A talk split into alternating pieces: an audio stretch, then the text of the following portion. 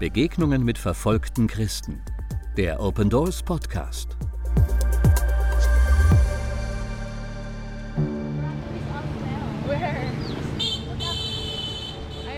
Vietnam. Die Regierung des kommunistischen Landes betrachtet den christlichen Glauben trotz Religionsfreiheit in der Verfassung als feindlich und als potenziellen Unruheherd für den Staat. Sie ist bemüht, das geistliche Leben massiv einzuschränken und die Ausbreitung des Evangeliums zu unterbinden.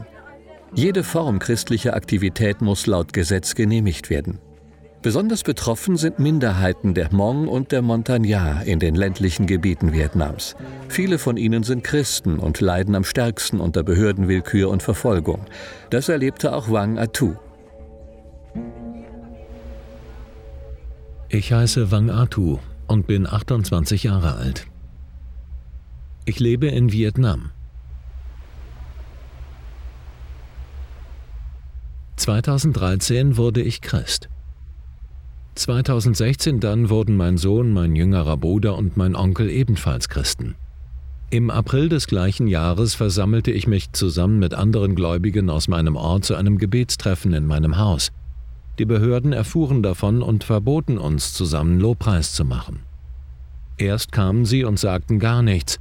Eine Stunde später kamen sie und drohten, sie würden mein Haus zerstören, wenn wir nicht aufhörten. Kurz danach kam einer meiner Brüder, er sagte, wenn du nicht aufhörst, Gott in diesem Haus anzubeten, werde ich dich verprügeln. Dann nahm er einen Knüppel und schlug auf mich ein.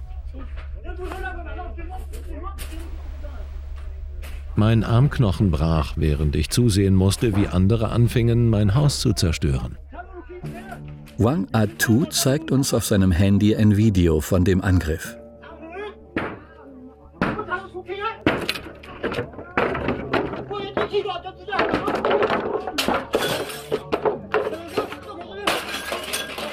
Ich floh zu meinem Onkel und lebte in seinem Haus. Die Behörden erlaubten mir nicht weiter im Dorf zu leben. Sie zwangen mich zu gehen. Wenn ich weiter hier bliebe, würde mir etwas zustoßen, sagten sie.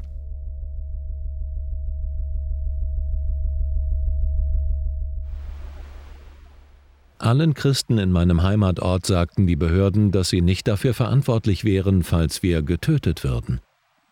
Es sei besser, wir würden gehen. Als ich das hörte, wusste ich, dass ich nach Zentralvietnam gehen musste. So ging ich dorthin. Ich hatte dort keine Freunde, aber ich hatte gehört, dass dort Christen wohnen sollen. So ging ich zu einer Kirche und feierte mit den anderen Christen dort Gottesdienst.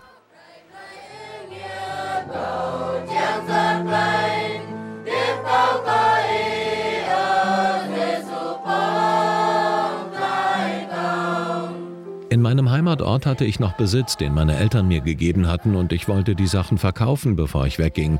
Aber die Regierung erlaubte es mir nicht. Ich bin überzeugt, sie untersagten es, weil ich Christ bin, denn andere, die weggingen und keine Christen waren, hatten ihre Besitztümer verkaufen dürfen. Später sagte mir die Behörde, dass sie mein Land und mein Vieh beschlagnahmen werden, denn mein Gott werde mich schon versorgen. Nach ein paar Tagen hörte ein Pastor von meiner Geschichte und lud mich und meine Familie ein, in seinem Haus zu wohnen. Mit ihrer Hilfe konnte Open Doors Wang Atu Mittel zur Verfügung stellen, um ein kleines Haus für sich und seine Familie zu bauen. Ich danke dem Herrn, dass ich jetzt ein Haus zum Leben habe. Jetzt hoffe ich, noch ein Stück Land zu erwerben, um darauf Gemüse anzubauen, damit ich meine Familie versorgen kann. Ich danke Gott, dass er mich hierher gebracht hat aber ich bete auch dafür, dass ich eines Tages zurück in meinen Heimatort gehen kann, um meinen Glauben vor den Leuten zu bezeugen. Denn obwohl ich meinen Ort verlassen habe, glaube ich daran, dass die Behörden und die Menschen in meinem Ort eines Tages Jesus annehmen und an ihn glauben werden. Ich bin so dankbar für diese Möglichkeit, euch allen meine Geschichte zu erzählen, damit ihr für unsere Situation beten könnt. Bitte betet dafür, dass ich meinen Glauben an Jesus nie aufgeben möge, bis ich ihn im Himmel sehe. Gott segne euch. Vielen Dank.